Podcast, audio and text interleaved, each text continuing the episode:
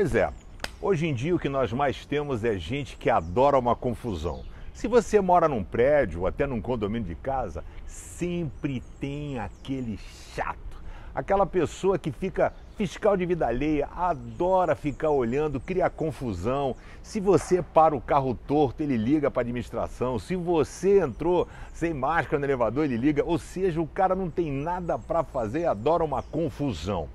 E aí eu quero fazer um alerta: quem é você dentro desse contexto?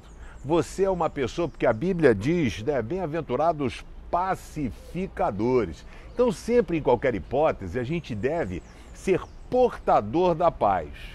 E quando é que eu percebo que algo não vem de Deus ou aquilo que vem do cão?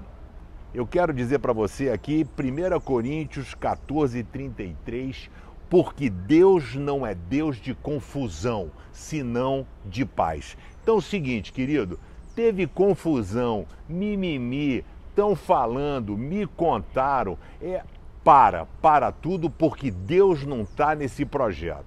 Deus é Deus de paz. Se tem confusão, aí tem que ter tem o dedinho do cão, se você sentir o cheiro do enxofre. Sei lá qual é o desodorante que o diabo usa, né? Mas você precisa estar antenado. Ó, o objetivo é que você seja portador da paz.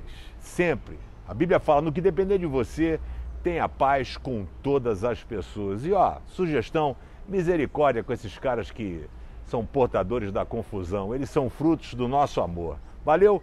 Que Deus abençoe. Hoje é dia de paz. Se inscreve no canal, dá um joinha e compartilha aí o Pense com a Rapaziada.